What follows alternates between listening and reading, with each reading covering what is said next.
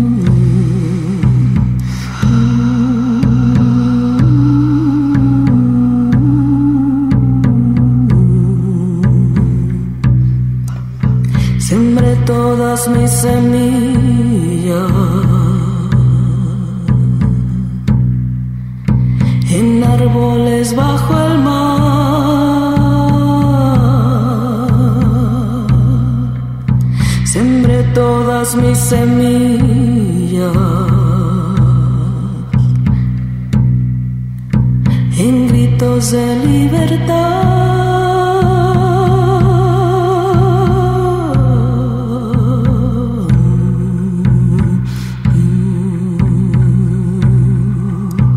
Y de todas las espinas que traje del ultramar.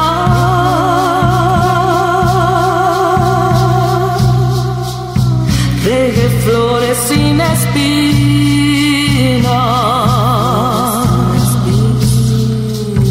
Nacieron en Yucatán.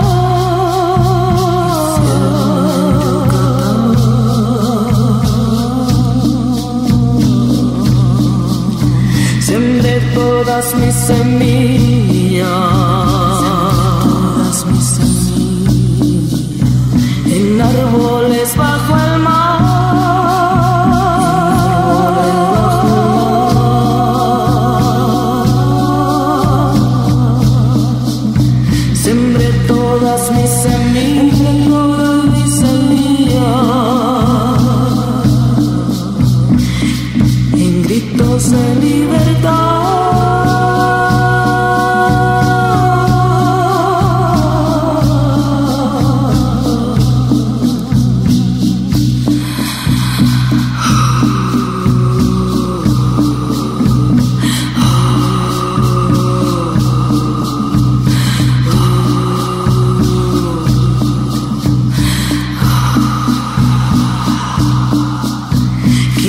todas las espinas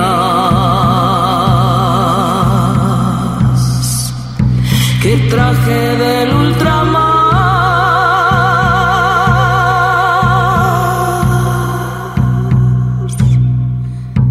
Quité todas las espinas.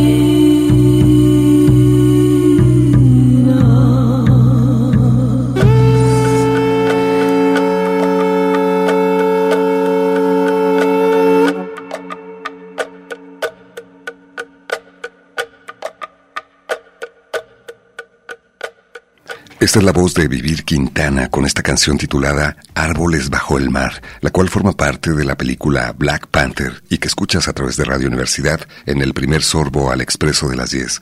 Porque los árboles son sin duda seres misteriosos, callados, observándonos en silencio. El otro día justamente en el bosque de Mazamitla platicaba con un amigo acerca del silencio de los árboles, contrariamente a los humanos que hablamos todo el tiempo. Los árboles son como esculturas naturales, cada uno tiene su forma, su personalidad, algunos tienen flores moradas o amarillas, verdaderamente impresionantes.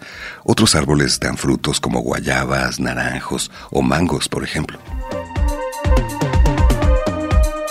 Y los árboles también habitan en nuestros recuerdos, los árboles de la infancia, la casa de la abuela, un árbol del parque o de la plaza del pueblo. Además de los beneficios al medio ambiente y al paisaje, el convivir con los árboles también nos brinda salud mental, tranquilidad, nos regala un poco de sombra para huir del calor y nos brindan compañía y protección. Hoy hablaremos de los árboles. Acompáñanos. Alonso Torres en el micrófono, Guadalupe Estrella en la producción, Evelyn Ramos en la investigación testimonial, Fátima Briseño en las redes sociales y José Luis Vázquez en la operación técnica, te damos la más cordial bienvenida.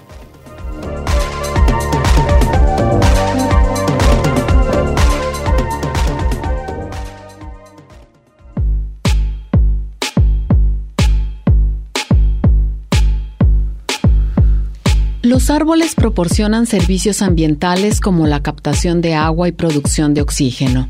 Contribuyen a evitar la erosión del suelo y a disminuir los escurrimientos e inundaciones. Capturan y almacenan dióxido de carbono, con lo que contribuyen a mitigar el cambio climático y también proporcionan alimento. Son fundamentales para la vida en el planeta, de ahí la importancia de proteger las superficies arboladas. Además, son parte de la arquitectura de las comunidades. Muchas especies que no son arbóreas necesitan de su sombra para crecer y sirven de hogar y refugio para diversos animales. Los árboles contribuyen al aumento de la biodiversidad en áreas urbanas y proporcionan a través de sus funciones específicas una calidad visual aunque la mayoría de las personas se dejan llevar por la belleza del árbol, este criterio no es suficiente para garantizar su sobrevivencia y adecuada adaptación a entornos urbanos, pues se deben de tomar en cuenta características como altura, tamaño de la copa, resistencia ante enfermedades y tener un manejo integral como podas, limpieza del muérdago y acompañarlo de acciones que previenen plagas. Hoy en el Expreso de las 10 contamos con la asesoría del biólogo José Luis Castañeda, nuestro especialista de azoteas comestibles, quien nos brindará recomendaciones para cuidar tus árboles. Comenzamos. José Luis Castañeda es biólogo egresado del Centro Universitario de Ciencias Biológicas y Agropecuarias aquí en la Universidad de Guadalajara. Nos da muchísimo gusto tenerlo de nuevo con nosotros esta mañana. Muchas gracias, Alonso, por la invitación. Un gusto estar aquí. ¿Qué, ¿Qué, te parece fascinante de los árboles? ¿Por qué has dedicado buena parte de tu actividad a su cuidado y a su conocimiento? Pues bueno, los árboles son, eh, han estado presentes desde el principio, desde antes de nosotros. Hay un arraigo o hay un una historia que no podemos disociar entre el ser humano y los árboles. Mencionaban en la introducción que nos dan refugio, eh, nos dan alimento, eh, nos han dado energía eh, para la fogata, la protección, las casas inicialmente. Y es algo que no podemos de la nada soltarlo o olvidarnos. Y bueno, ese también forma parte del, del paisaje urbano. Eh, y bueno, la gente está muy interesada en los últimos años de regresar a esta parte de, ver arbolado, les, les remite a, obviamente, la naturaleza, el, el eh, la sensación de que, de que ambientalmente están, están contribuyendo con algo en el cuidado de los árboles. Y bueno, pues en esa parte entramos nosotros, eh, que es en, tratar de, mantener en buen estado los, los árboles, especialmente en la cuestión de salud. Además de, de estos beneficios al medio ambiente que representan los árboles, al paisaje sin duda, el convivir con ellos también puede representar beneficios a la salud mental de las personas, en tanto que te brindan satisfacción por una parte, te brindan tranquilidad de alguna manera despiertan viejos recuerdos a veces. Por supuesto, sí.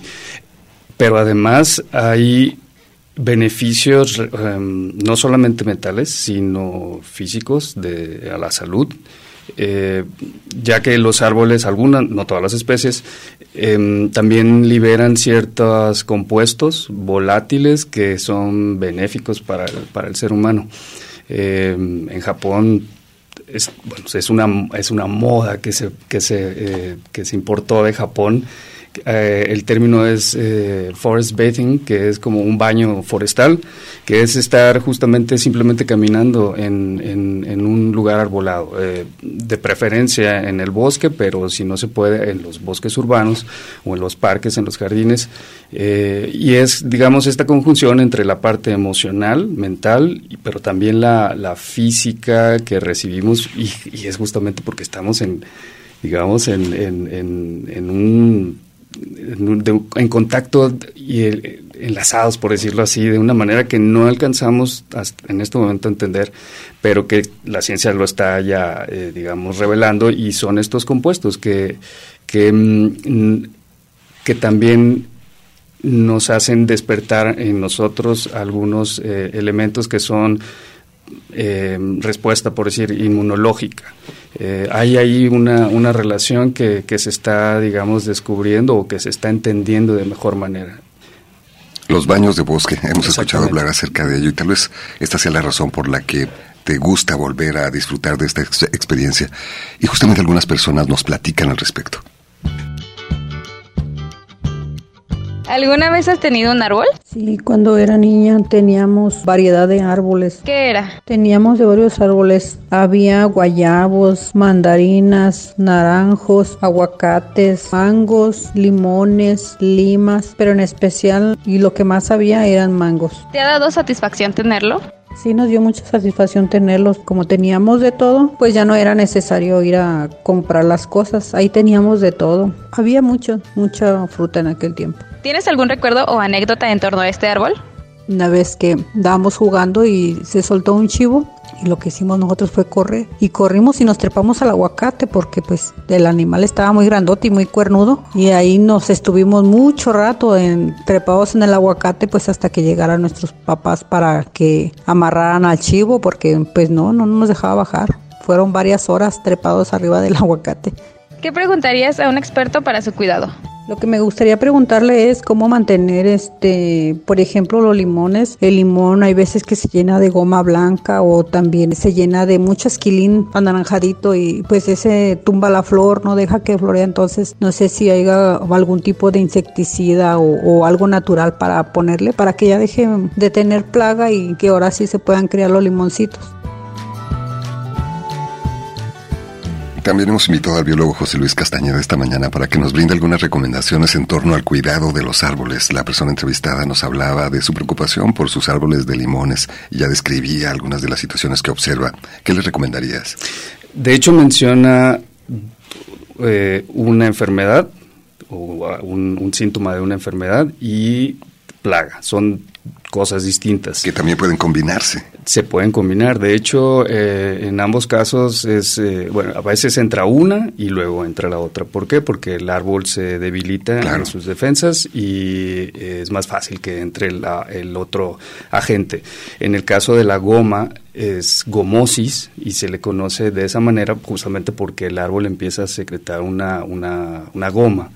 Eh, está causado por un hongo es un hongo que está de manera sistémica, es decir, está dentro del árbol, en su sistema vascular, y el árbol como una defensa empieza a, producir más goma para ralentizar o hacer más lento el avance del, hongo.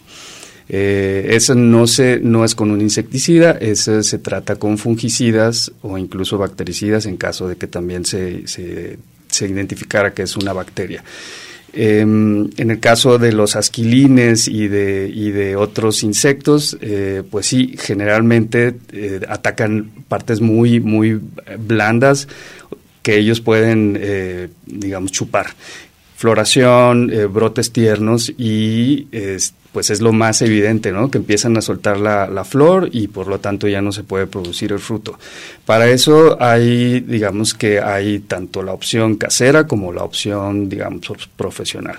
La casera eh, son recetas que hemos eh, escuchado ya para huertos que tienen que ver con ajo, eh, chile, jabón, incluso el jabón funciona sin necesidad de ponerle absolutamente nada más solamente con agua jabonosa eh, pueden controlarse probablemente el 80% de las plagas de manera eh, eh, preventiva y en sus etapas tempranas, que son cuando son más vulnerables los, los insectos. Ya en el caso de las enfermedades, como la gomosis, hay un problema que ataca a, los cítricos que se llama dragón amarillo, que es una enfermedad importada de, Asia. Eh, empiezan a amarillarse los árboles y el fruto lo dan verde, nunca madura, nunca parece o parece nunca madurar, y esa es una bacteria eh, entonces hay que tratar, dependiendo lo que está manifestando el árbol, con diferentes tratamientos. Como con las personas, ¿no? De acuerdo a un diagnóstico. Entonces a partir de ello se trata de manera diferente entre uno y otro. ¿Ustedes han desarrollado innovaciones para manejar la presencia de plagas o de algunas enfermedades o fortalecer a los árboles? Sí. Eh, tenemos en este momento un, producto que, recién estamos, bueno, de hecho todavía no se, se lanza al mercado, lo que, lo que trajimos el día de hoy es, es, está fresquecito, eh, no tiene nombre ni siquiera comercial, este, pero ya se han hecho pruebas y son, no, hay, no es otra cosa más que aminoácidos en forma sólida y son eh, de origen natural, son, están certificados orgánicos eh, y lo que hacen en los árboles y en, otras plantas es eh, fortalecer el sistema inmunológico. Hacen más fuerte la planta. Esto no quiere decir que curen a las plantas, pero sí pasa que como también nosotros eh, como, llegamos a convivir con una enfermedad que puede no ser curable, pero que sí podemos mejorar o controlar nuestra calidad de vida y en este caso, en el, en el caso de los árboles, eh, que sean productivos, que sigan produciendo. Mm, cada vez más es, bueno, es menos necesario eh, cortar, por decir, un árbol eh, porque está enfermo, porque ya hay más opciones. También estamos eh, utilizando un método que se llama endoterapia, que es inyectar, básicamente es una inyección al árbol, a su sistema vascular, para que ahí, ahí le damos exactamente las dosis que requiere el árbol para ya sea sí curarse o para poder convivir con la enfermedad eh, y seguir siendo productivo. Esto es, es eh, bueno, e, en el caso de la endoterapia se requieren sustancias, algunas que son sintéticas y otras que pueden ser orgánicas. Eh, pero va directamente a la planta y son dosis muy pequeñas, no es eh, como cuando se tienen que aplicar por fuera en el follaje o al suelo. Esta es una inyección de 30 mililitros y a veces da una protección de hasta dos años a, los árboles. Esta es la buena noticia, ¿no? Que eh, algunas, algunas de las circunstancias en la salud de los árboles pueden ser afrontadas positivamente con estas innovaciones que hoy nuestro invitado nos presenta en el programa. Si supiera que el mundo se acaba mañana, yo, hoy todavía, plantaría un árbol.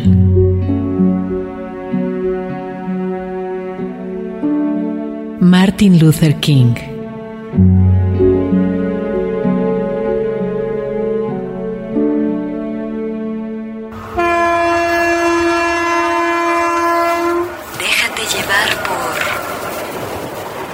de las 10.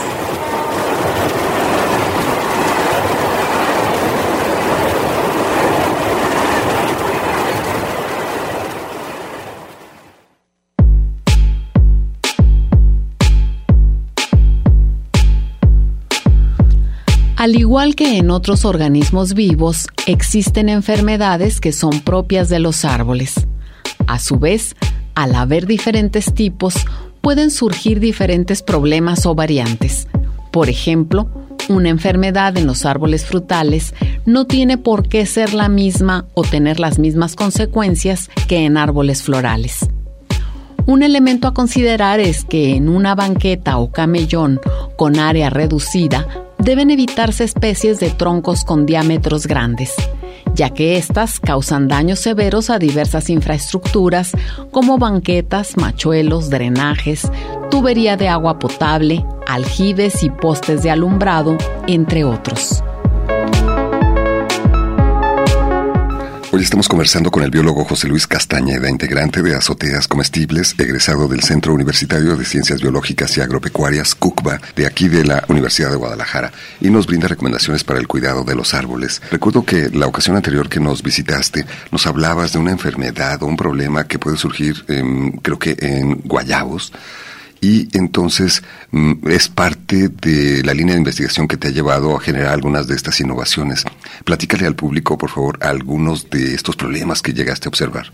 Sí, eh, los frutales, los árboles frutales son muy susceptibles a un problema eh, que la gente cuando llega a preguntar con nosotros eh, qué puede hacer, porque su, su guayabo da guayabos siempre podridos, que nunca puede cosecharlos.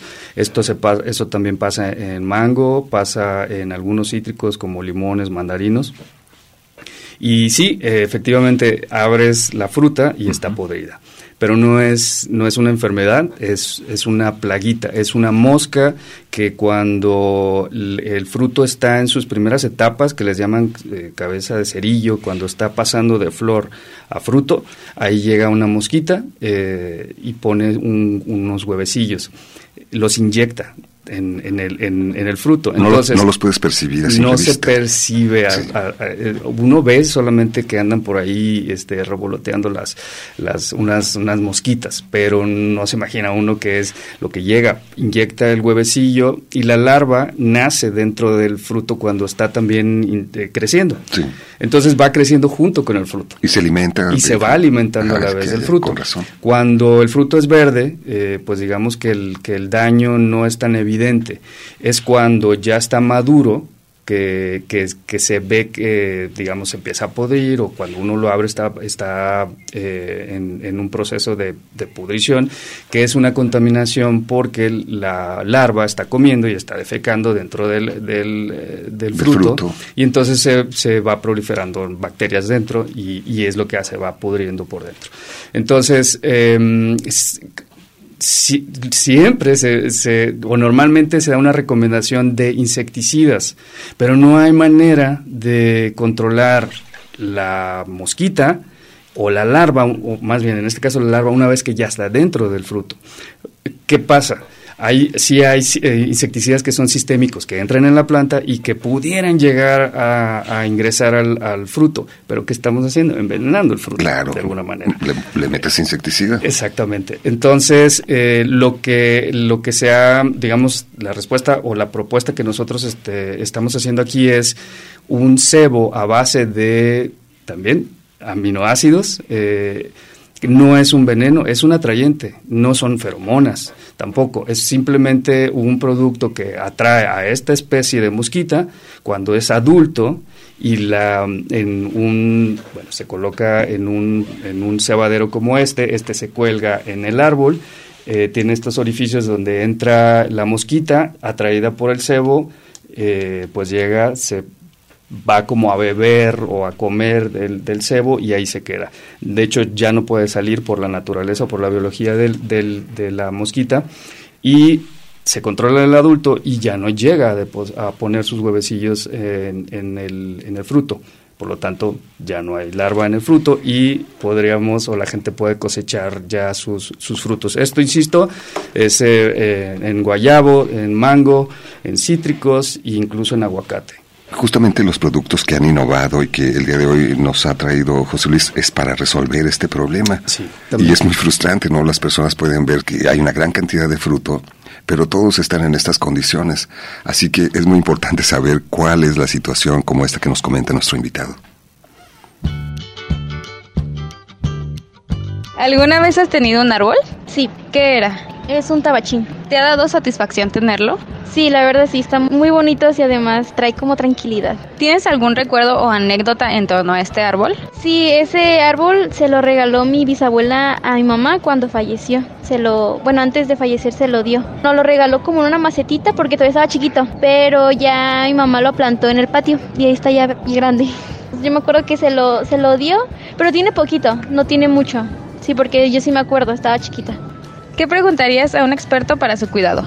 Pues, ¿cómo hacer que crezca más? Porque está como muy flaquito. Entonces, yo creo que eso. ¿Qué le recomendarías a la persona entrevistada? Bueno, es que eh, el, que un árbol no se desarrolle como esperamos o como debe, es, eh, eh, son muchos los factores que pueden estar en juego. pero, digamos, por lo que comenta, puede ser un tema del el lugar donde está sembrado, donde está plantado. ¿Qué tiene que ver? si tiene espacio suficiente, eh, para que se desarrollen sus raíces, que el suelo sea adecuado. Mm, cada planta tiene preferencias, por decirlo así, y tiene óptimos en los cuales se va a desarrollar de mejor manera porque hay un suelo con esas características. Si el suelo es pobre, es decir, no tiene nutrientes, porque, eh, digamos, los suelos, por decir, de cercanos a la primavera, eh, son pobres en cuanto a nutrientes por, por el JAL, porque son, se drenan muy fácil y no retienen tantos nutrientes. Puede ser que sea un tema de subdesarrollo por falta de nutrición pero también puede ser que sea un suelo que está muy compacto, pobre, y el suelo compacto lo que hace es que eh, le hace más difícil al árbol desarrollar sus raíces de mejor o de una manera adecuada. Y otra cosa que provocan los suelos compactos es que eh, cuando uno riega, porque uno ve que no está creciendo inmediatamente hace la asociación, le hace falta agua, le, pone más agua eh, y lo que termina haciendo es el efecto contrario, eh, porque suelos compactos o compactados eh, se le pone agua, el agua desplaza el oxígeno y entonces las raíces que también respiran los árboles y las plantas por las raíces o requieren el oxígeno a ese nivel eh, digamos, empiezan a sufrir una especie de hipoxia o, de falta de oxígeno. Entonces, se puede dar toda una combinación, solamente uno de ellos, y también, eh, digamos, lo más elemental es falta de nutrición, o sea, una falta de fertilización. Pero yo creo que podríamos descartar esa parte porque uno a veces ve árboles abandonados ahí y que crecen enormes y nadie les puso absolutamente nada. Claro, ¿cómo pasa eso, no? Sí, y eso, bueno, los árboles están equipados con una serie de mecanismos para poder eh, sobrevivir eh, y adaptarse, digamos, de, de una manera rápida. Eh, un árbol que pegó después de, digamos, un año, prácticamente ya está del otro lado y va a seguir creciendo. Es una etapa crítica, digamos, este primer año. Sí, sí, este primer año es cuando los árboles se establecen y, bueno, generan su sistema radicular lo suficientemente profundo o, amplio para encontrar la humedad suficiente para poder mantenerse. Nos decías que, que incluso los árboles sufren de estrés. Sí, ¿Cómo es eso? Eh, igual, cual, cualquier ser vivo te, estamos expuestos a estrés. El estrés se puede ser eh, por altas temperaturas, por falta de agua, por exceso de agua, por falta de oxígeno a nivel radicular, por un ataque de plagas o un ataque o una enfermedad. Es decir, prácticamente, todo, bueno, también el frío. Eh, o temperaturas extremas, ya sea por calor o frío. ¿Cómo se manifiesta el, estrés en las plantas? Su desarrollo. En el caso de los árboles no, no se desarrollan como deben, incluso eh, como el estrés requiere eh, que se sinteticen algunos compuestos para luchar o para contrarrestar ese estrés, entonces desvían energía o recursos los árboles y que pueden manifestarse en la pérdida de hojas, es decir, se defolia el árbol, empieza a tirar hojas, ¿por qué? Porque su energía está canalizada. Está canalizada para resistir, por decir, una enfermedad. Y eh, estos, este estrés lo que lleva es que va, eh, va reduciendo el desarrollo y que las plantas alcancen su potencial genético. El potencial genético es como debería de pronto verse en el condiciones ideal, ¿no? ideales. Claro. Pero la, la, verdad y la vida no es así. Eh, todo el tiempo estamos sometidos a este estrés.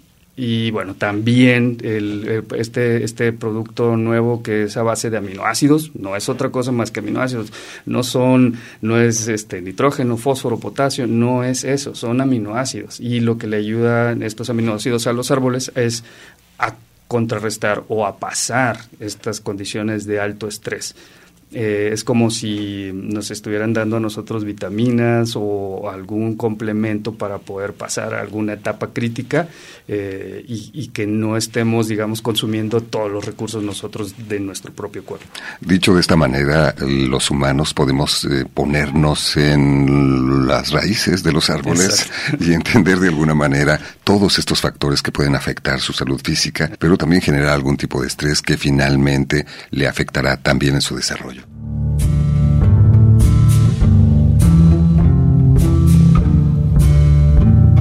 Si te gusta el canto de los pájaros, no compres jaulas, planta árboles.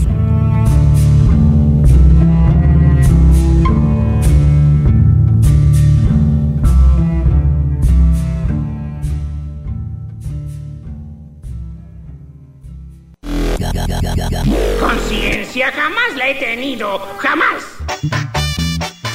Llevar por el expreso de las 10. Un recorrido por la ciudad interior. Regresamos. Muy bien.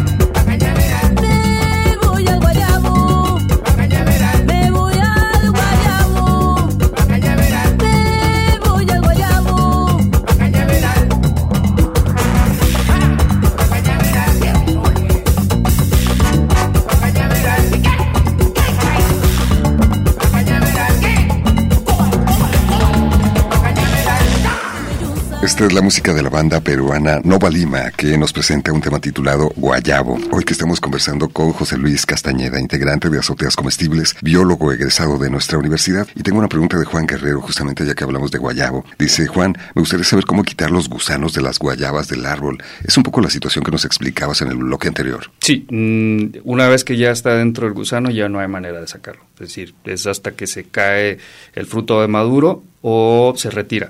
Que de hecho la recomendación eh, como tratamiento, porque todo estamos acostumbrados a, digamos a la aplicación de un insecticida que creemos que nos va a resolver todo de, con una sola aplicación. Este, pero es, se tiene que ver como un ciclo.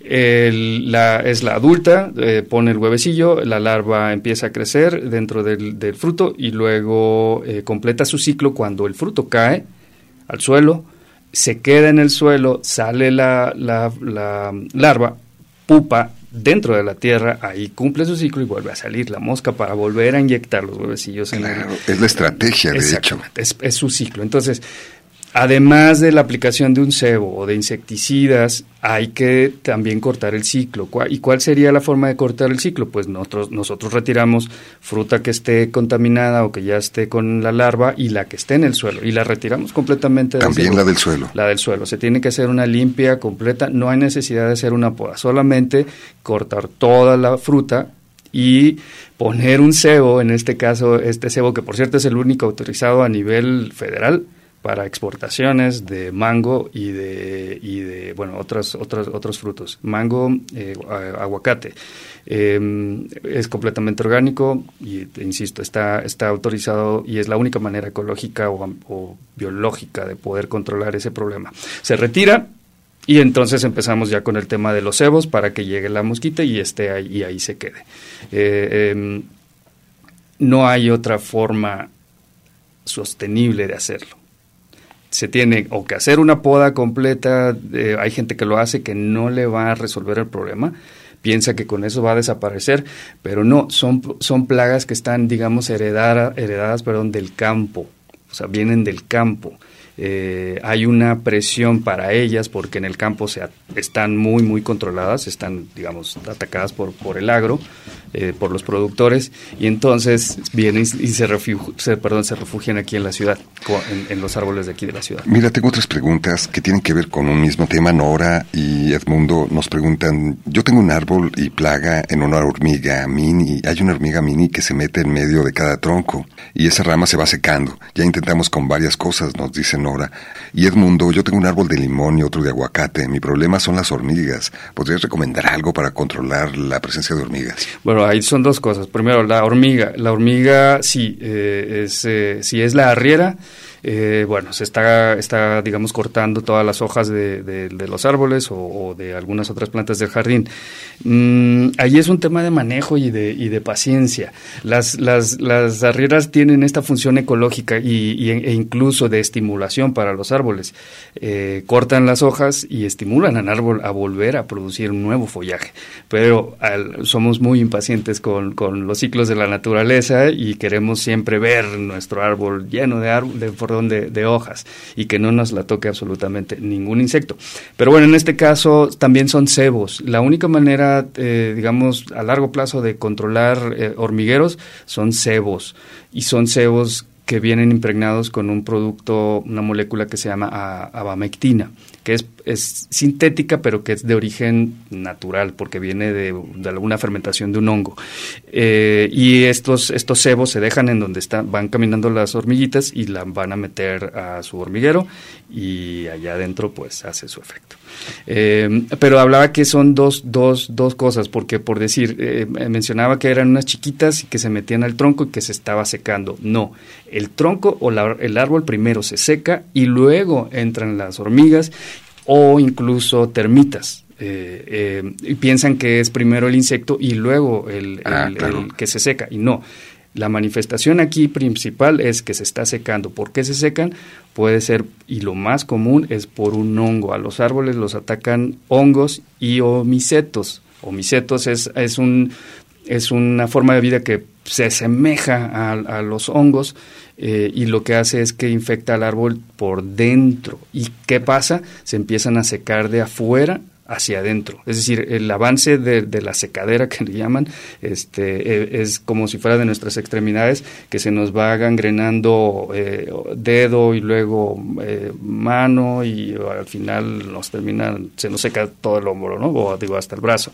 Es lo mismo se van cerrando los vasos, por decirlo así, este, que llevan todo el, eh, digamos, los nutrientes, el floema, el xilema, por estos, estas estructuras se van secando y por lo tanto, o se van, sí, em, se van cerrando, por decirlo así, y entonces las extremidades empiezan a secar no hay tratamientos este, para erradicar. Es como si, si hiciéramos una terapia eh, permanente ya para el árbol para que pueda convivir con, con, con este problema, se detenga y ahí queda latente. Pasa que después, si, si dejamos de, hacer estas aplicaciones, Puede el regresar. problema va a regresar. A veces para las personas en nuestra casa es difícil poder contratar a un especialista, por ejemplo, que atienda un árbol que tenemos en casa. Pero quienes se dedican como un negocio a ello, es muy importante contar con esta información. Ustedes brindan servicios en este sentido, pero también capacitación para que las personas puedan desarrollar algunos productos y atender los problemas que se presentan en sus árboles en su propia casa. Eh, damos, digamos, eh, en, los, en los cursos, en las capacitaciones, tocamos un poco el tema de, sanidad, eh, pero lamentablemente ya en la cuestión de enfermedades es muy complicado tratarlo con productos digamos caseros. Sí. sí hay algunos productos que tienen algún algún efecto positivo en, en, detener el avance o, o al menos hacerlo más lento para para poder poner en práctica otras, otras eh, estrategias. Eh, por decir, uno que se me viene rápido a la mente es la cola de caballo. La cola de caballo hervida, eh, en el líquido se está, digamos, ahí captamos el silicio. la cola de caballo es, es alta en silicio, tiene un alto contenido en silicio. Y el silicio está asociado con beneficios eh, en la planta para especialmente para enfermedades como esta de la seca que se va secando la, el árbol em, porque funciona digamos que se va entra en el árbol y va posicionándose en las mismas estructuras donde está la enfermedad y vamos la hace más difícil que se quede ahí entonces se puede hacer de manera preventiva eh, infusiones de cola de caballo y se pueden estar aplicando de manera foliar, es decir, a las hojas. Con un rociador. exactamente, con un rociador. Y esto es tanto para árboles como para hortalizas o rosales o cualquier planta. El silicio es uno de esos elementos que no están considerados como, como esenciales, pero que cuando se aplican las plantas tienen una respuesta eh, inmediata en cuanto a salud a vigor, este, incluso en productividad. Déjame hacer una pausa y al regresar vamos a dar respuesta a algunas de las inquietudes de nuestros escuchas. Déjate llevar por El Expreso de las 10. Un recorrido por la ciudad interior. Con Alonso Torres. Escúchanos.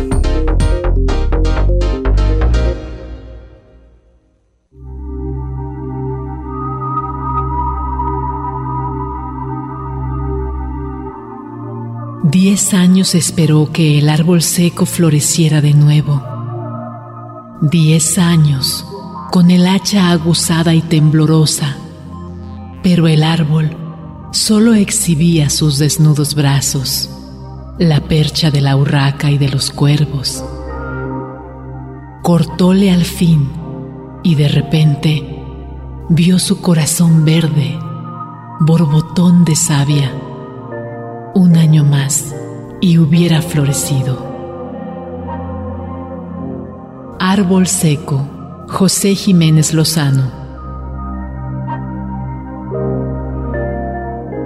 Para el cultivo de las plantas, de los árboles, se requiere también paciencia, como esta frase nos lo sugiere. Hoy que estamos conversando con el biólogo José Luis Castañeda, integrante de Azoteas Comestible, biólogo egresado de nuestra universidad.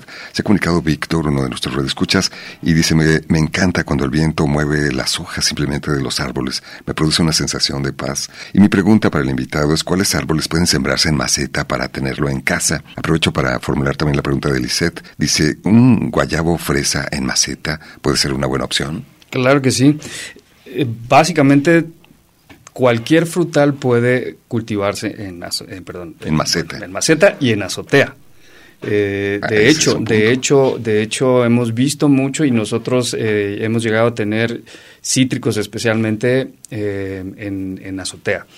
me tocó en algún momento ir a asesorar a una persona que tenía alrededor de 200 árboles de, ¿qué serían? De entre 1,50 y 2 metros, todo en contenedores, es decir, macetas grandes de, de 100 litros y todo en su azotea todo y tenía alrededor de 20 variedades de cítricos. Un huerto en la azotea. Exacto, pero era un huerto eh, en forma, era, era como si fuera un, el campo en su, en su, en su azotea.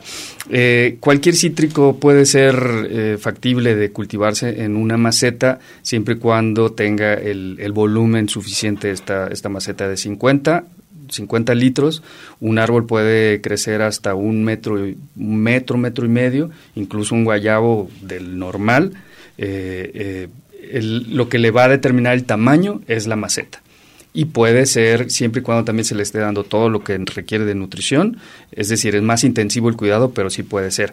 Y una de las más comunes es justamente el guayabo fresa, porque es una variedad, digamos, mediana, de mediana pequeña, y que, y que a un metro, metro veinte ya está siendo productivo y es bastante productivo. ¿Cómo cuánto tiempo tarda un árbol en dar frutos, por ejemplo, en esta condición? Generalmente, generalmente los árboles que conseguimos ya son productivos porque vienen de esquejes o, vienen de acodos, es decir, son clones de otro árbol. Entonces ya traen, digamos, la edad productiva del árbol padre o madre eh, y viene cuando ya lo ponemos eh, no tarda más allá de digamos entrar en la temporada eh, para, para, empezar su florecimiento. Ya si estamos hablando de una semilla que, que, logremos germinar ahí sí pueden pasar dos o tres años para que pueda llegar a su a su edad ya productiva. La paciencia que decíamos anteriormente hay que desarrollar esa disciplina y de también. pronto es complicado la gente en la ciudad estamos somos somos bastante impacientes. Claro y en el mundo digital todo parece tan rápido no ves en el Pinterest cómo cómo sembrar y cultivar quién sabe qué. Es un TikTok en, 10 segundos y, y, te lo ponen Vas a la realidad y resulta que no es así. Exactamente. Raiza se comunicó también, he tenido suerte solo con algunos árboles frutales, con otros no. Suelo agregar a la tierra basura orgánica. ¿Hay alguna contraindicación para esto? ¿Es recomendable? Sí, eh, desaconsejamos encarecidamente que los residuos se pongan tal cual salen de la Directamente. Eh, ¿Por qué razón? Porque pueden llevar patógenos, ahí pueden llevar patógenos que estén contaminando el suelo y al árbol, en, este caso. Eh, es preferible hacer el proceso de compostaje o comprar o adquirir composta que ya esté, digamos, finalizada. Eh, mm, si ponemos ahí los residuos, además pasa otra cosa. Para poder degradarse estos residuos requieren nitrógeno. Entonces le estamos robando el nitrógeno a la planta. Ándale. Es, son consecuencias que, de pronto no la gente no, tiene tan tan presente, obviamente porque son procesos este, biológicos o este que nos dicen basura orgánica y, e inmediatamente pensamos que es, es, benéfico para el árbol, pero no, es preferible composta de, eh, finalizada, composta orgánica o humus de lombriz. Y lo que sí se puede aplicar de manera directa son los residuos de café. Eh, con cuidado también, con medida, porque acidifica, tiende a acidificar y hay árboles que una vez que ya el suelo está ácido, dejan de producir. Entonces, también hay que tener la composta es un mejor proceso en ese sentido y también reduces una buena cantidad de los residuos que generas diariamente, tal vez el 50 o más. Probablemente es el 50% de lo que generamos en una casa. Este, y eso no solamente, o sea, es reducirlo o en, origen y bueno, transformarlo en origen que no llegue al relleno sanitario con todos los problemas que se dan. Claro, que la basura es uno de los grandes problemas de nuestro tiempo y puedes aprovechar eso, esa composta, una vez que se, que se ha conformado, para nutrir la tierra y mejorar tus cultivos. Estamos terminando el programa, José Luis. Gracias por venir. Tengo muchísimas dudas. Nos puedes ayudar a contestarlas a través de redes sociales. Contestaremos algunas también a través del WhatsApp. Y en una ocasión posterior nos gustaría muchísimo contar con tu presencia. Mientras tanto, quienes deseen ponerse en contacto contigo, ¿cómo pueden hacerlo? Puede ser por... Eh teléfono, un WhatsApp, es el 33 32 50 40 79. Nos pueden mandar mensaje allí en cualquier un horario que luego este procuro eh, cuidar ¿no? Eh, para las respuestas, eh, pero ahí puede ahí podemos asesorarlos en, en, en, sus preguntas respecto a los árboles y plantas en general. Es José Luis Castañeda, integrante de Azoteas Comestibles, biólogo egresado de nuestra universidad en el Centro Universitario de Ciencias Biológicas y Agropecuarias Muchísimas gracias por acompañarnos, quédense en Radio Universidad de Guadalajara. Ocurrió algo espectacular. Fuimos poco a poco elevándonos y exactamente a la vez nos hundimos en la tierra más y más. Y así llegó el instante en que ya éramos pequeños gigantes.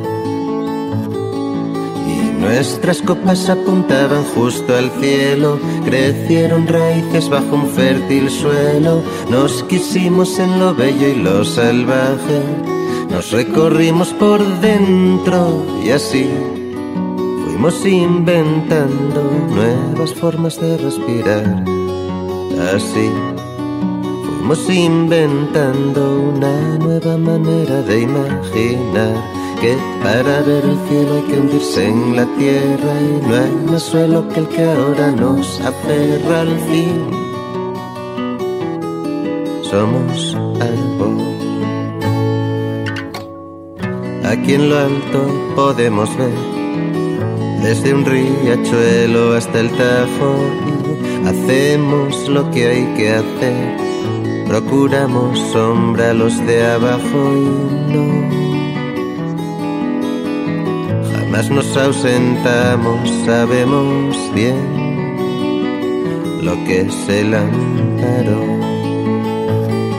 Crecieron ramas como bellos descendientes, cuando sopla el viento lulan imponentes, mentiremos solo en ese mundo raro, el que una hermosa canción nos habló, para ir inventando nuevas formas de existir así para ir inventando una nueva manera de resistir, pues nuestro bosque es un ejército implacable, nada es invisible, nada intocable al fin. Somos algo. Mi amigo Santi me habló de una mujer que se ha ganado el cielo y ya tan solo quiere morir, como la sombra de un árbol seco. Al sol y para la tierra y así volver a la naturaleza.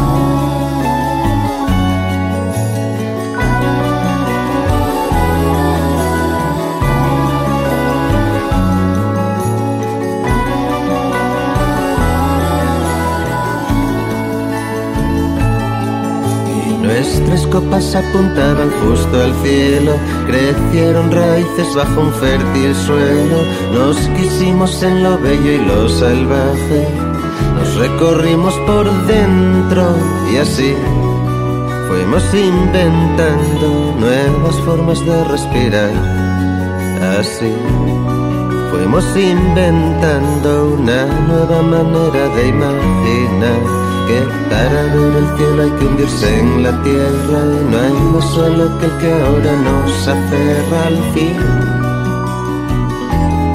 Somos algo desde hoy, mi amor, somos algo. Esto fue el expreso de las 10. El expreso de las 10. Lunes a viernes, 10 de la mañana, con Alonso Torres. Gracias por acompañarnos. El expreso de las 10.